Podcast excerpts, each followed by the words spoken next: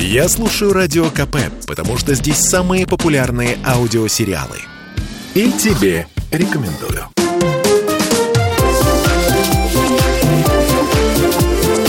Открытая студия.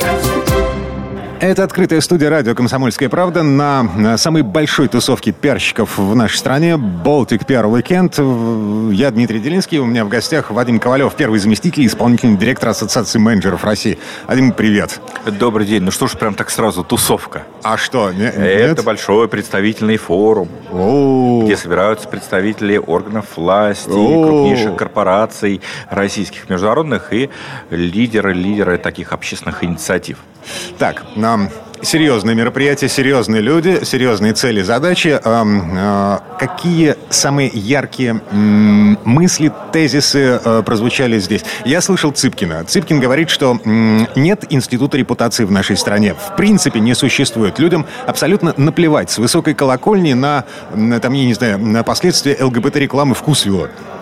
Может быть, людям так э, и наплевать, но у каждого э, сотрудника компании есть начальник есть э, топ-менеджер, есть акционер, а вот этим людям не наплевать, что происходит с их репутацией.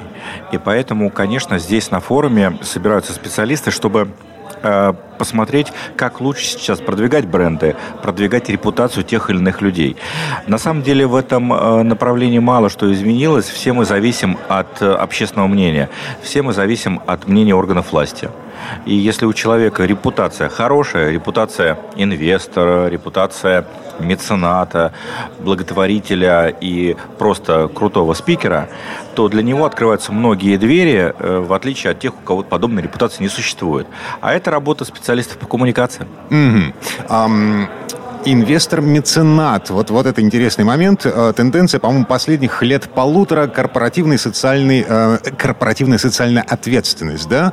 Ну, корпоративной социальной ответственности, на самом деле, лет-то много, этой концепции. Она очень активно развивается в нашей стране. Э, и действительно, инвестиции вот в социальную сферу, они становятся гораздо умнее.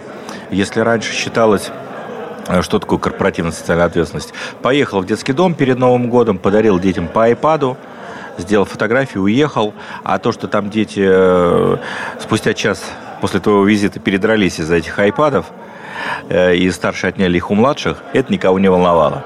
Ну, я так утрированно, конечно, но сейчас э, социальные инвестиции становятся гораздо умнее. И социальные проекты бизнеса действительно меняют определенную среду, меняют города. Мы вчера говорили в рамках нашей секции про развитие бренда региона – и вот множество компаний инвестируют в местную среду для чего? туристов, например, привлечь. Mm. Небольшие города, сейчас тем более изоляция, да, так особо э, за рубеж-то не поездишь. И открывается внутренний туризм с другой стороны. И знаете, есть много шикарных наших городов, которые находятся за полярным кругом, э, находятся в центральной России. Да, господи, а центральный Торжок. А, и когда я в последний раз был в Торжке, мне было страшно. Ну, правда. А вот есть в Центральной России, в Нижегородской области, город Выкса. Так. А, где а, замечательная компания ОМК проводит фестиваль «Арт-овраг». И вот на этот фестиваль приезжают люди, а, они видят там инсталляции, разные арт-объекты, которые уже становятся частью городской среды и некой реликвией. Например, один уличный художник, известный ныне уже покойный, э, нарисовал там несколько работ на торцах зданий, и теперь люди приезжают Муралы. туда mm-hmm. посмотреть. Его называют русским Бэнкси, и туда целое паломничество тех, кто занимается вот уличной живописью и так далее. Э, а что значит для небольшого города турист? Это значит дополнительные деньги. Это значит рабочие места. Это значит заполняемость отеля это значит покупки местных сувениров, продуктов питания и так далее и тому подобное.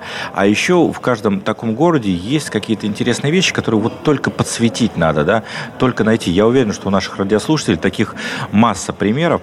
Вот в школе вспомнили город Выкса, там есть э, Шуховская башня.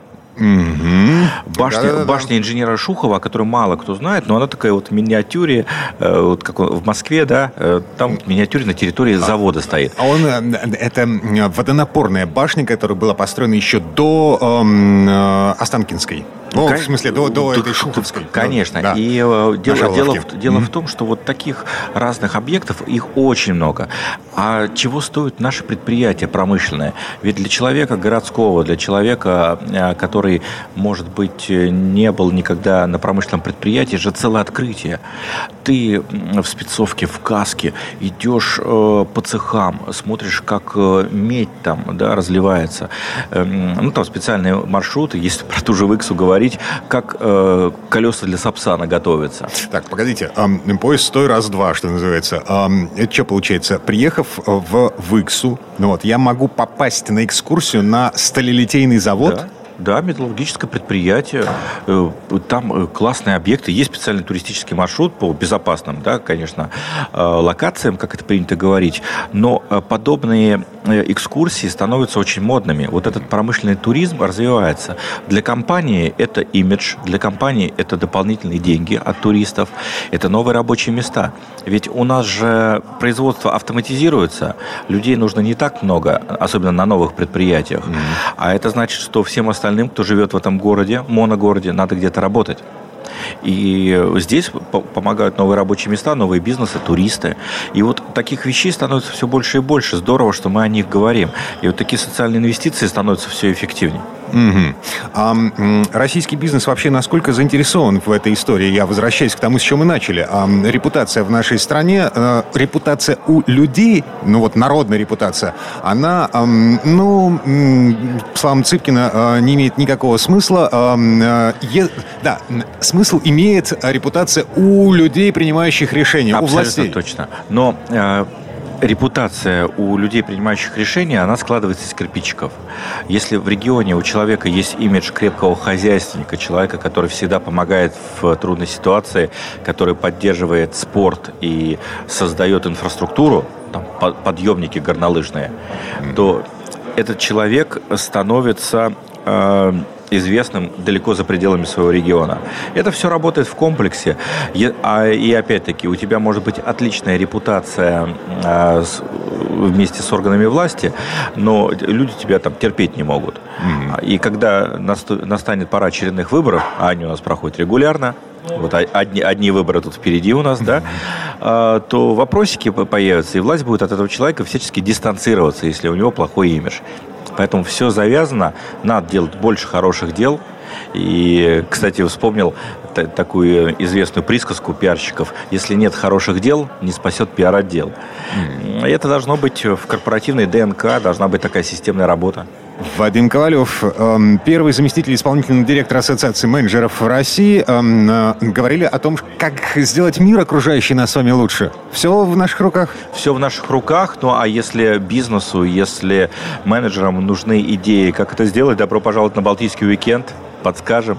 Вадим, спасибо, хорошего дня. Спасибо. Открытая студия.